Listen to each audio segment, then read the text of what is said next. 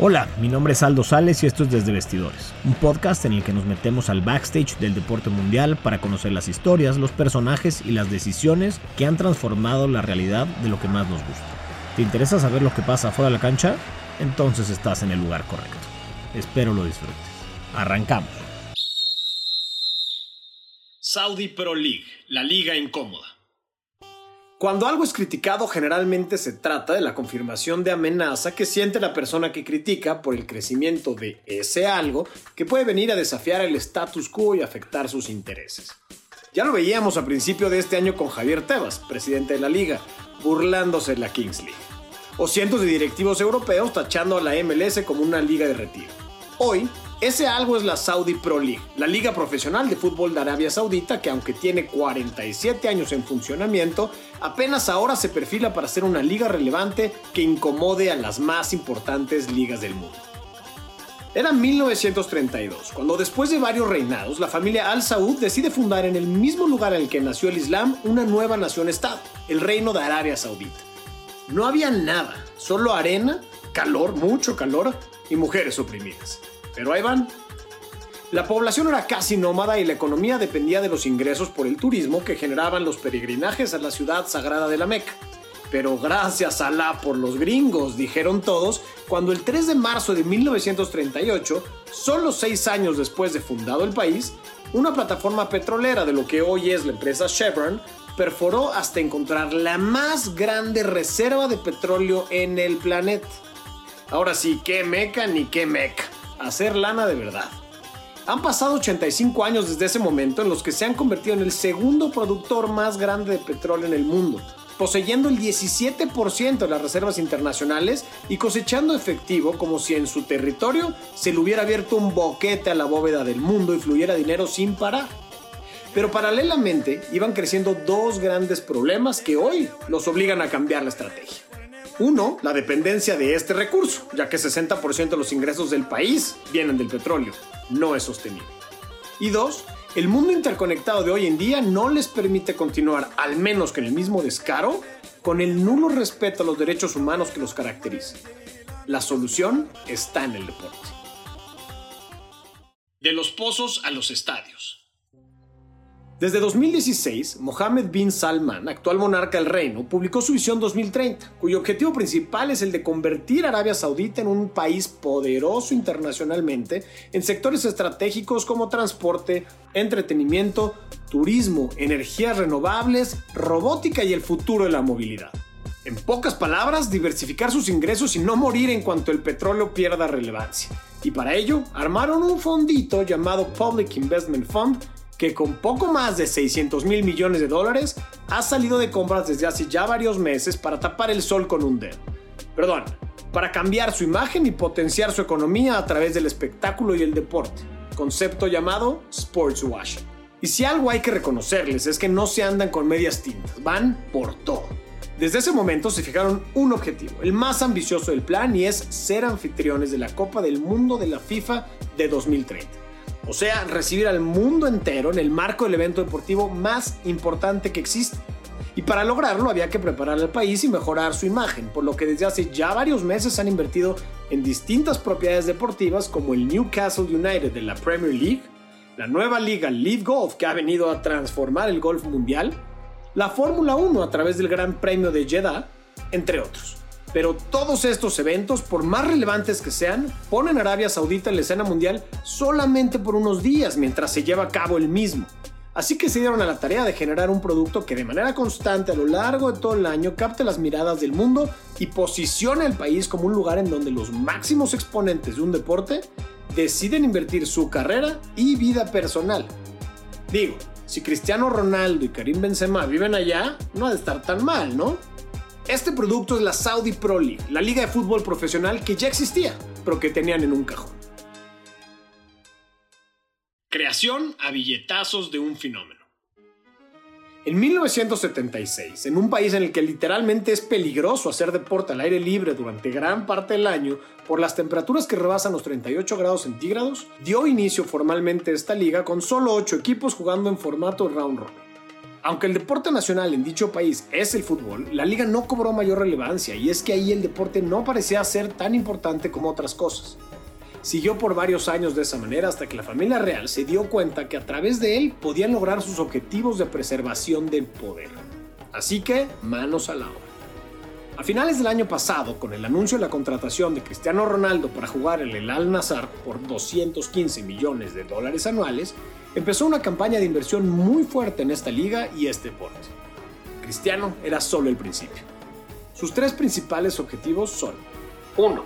Tener a 100 de los mejores futbolistas del mundo jugando en la liga dentro de los próximos 5 años. 2. Posicionar a la liga como una de las 10 mejores del planeta. Hoy están en el lugar 58. Y 3. Cuadruplicar los ingresos de la liga para el 2030, pasando de los 120 millones que generaron en el 2022 a 480 millones de dólares. Así que se pusieron a trabajar y al día de hoy el balance es muy bueno. Aunque sabemos que los intentos de contratar a Messi y a Mbappé por 430 millones y 776 millones de dólares anuales respectivamente no fueron exitosos, la Liga Árabe ya ha logrado atraer a sus filas a 17 jugadores del nivel de Neymar, Karim Benzema, Sadio Mané, Jordan Henderson, entre otros, con ofertas que multiplican su ingreso actual hasta por 10 veces. Así que con un 17% de avance en la meta de jugadores, la liga, que claramente no tiene límite de gastos, ya empieza a darle comezón equipos europeos. Una liga de cuatro equipos. Dado que en esta liga, a diferencia de otras como la MLS, cada equipo es una empresa privada independiente, compraron el 75% de las acciones de los cuatro clubes más importantes de la liga, dejando el 25% restante en manos de diversas organizaciones sin fines de lucro. Los clubes son el Al Hilal, Al Ittihad, Al Ali y Al Nasser, que desde la llegada de Cristiano vio a sus seguidores en Instagram subir de 864 mil a 19 millones. Estos cuatro equipos representan el 86.4% de los ingresos totales de la liga, siendo solamente el Al Hilal el generador de casi la mitad, 46% de la facturación.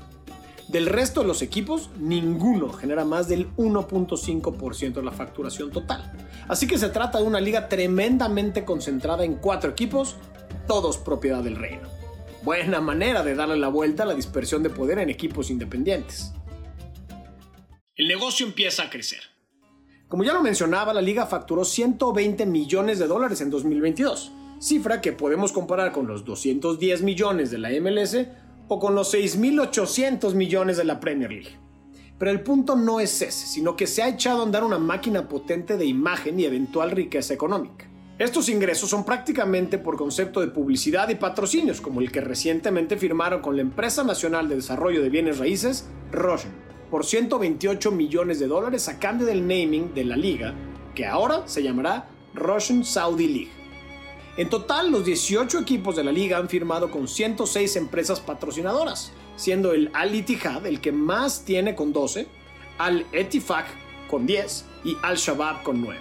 En cuanto a los ingresos por derechos de transmisión, apenas empezaron a comercializarlos a través del gigante IMG, quien también se encargará de la producción de contenido en vivo y que ya logró firmar con distintas televisoras de varios países como es el caso de Azteca para México y Centroamérica. Los montos aún no son relevantes, por ejemplo, por los territorios de Reino Unido, Alemania y Austria juntos cobraron solo 500 mil dólares. Y la verdad es que en vez de verlo como algo negativo, lo considero una gran idea de negocio.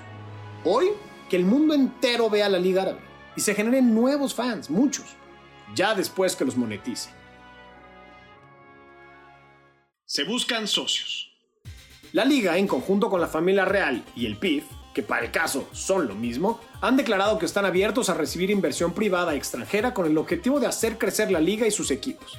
Por ahora, son cuatro los equipos que pertenecen al gobierno, lo que deja otros 14 equipos listos para ser adquiridos por fondos como CVC Partners, inversionista en ligas como la española y la francesa, provocando que haya interés real de gente externa al reino por el crecimiento de la liga muy importante.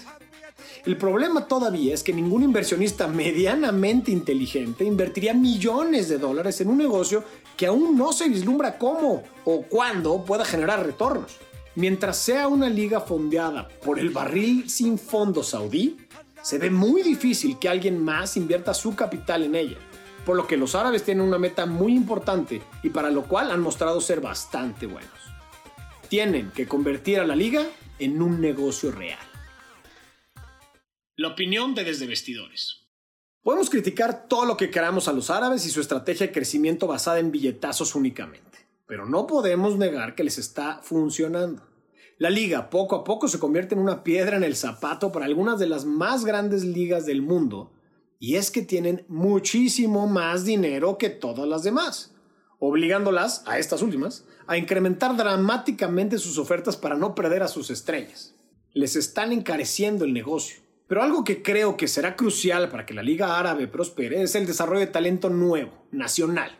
En algún punto querrán que la liga sea no solo autosuficiente, sino, ya lo decíamos, un negocio real.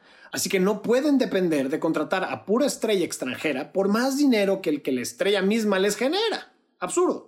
Tienen que enfocar recursos serios a la creación de canteras y centros de desarrollo juvenil pensando en la sostenibilidad a largo plazo. Hoy en día, el 63% de la población saudí tiene menos de 30 años, así que materia prima hay. Solo falta que lo entiendan y tengan la paciencia para ver frutos en 10 o 15 años. Hasta aquí la dejamos por hoy, muchas gracias y nos vemos la próxima. Muchas gracias por ser parte de una historia más de Desde Vestidores. Síguenos en nuestras redes sociales y visita nuestro canal de YouTube para una experiencia más completa. Además, si quieres recibir cada semana historias como esta, junto con un playbook con las noticias, eventos y recomendaciones deportivas de la semana, entonces suscríbete gratis al newsletter en desdevestidores.substack.com. Substack es S U B de bueno S T A C K. Nos vemos la próxima semana.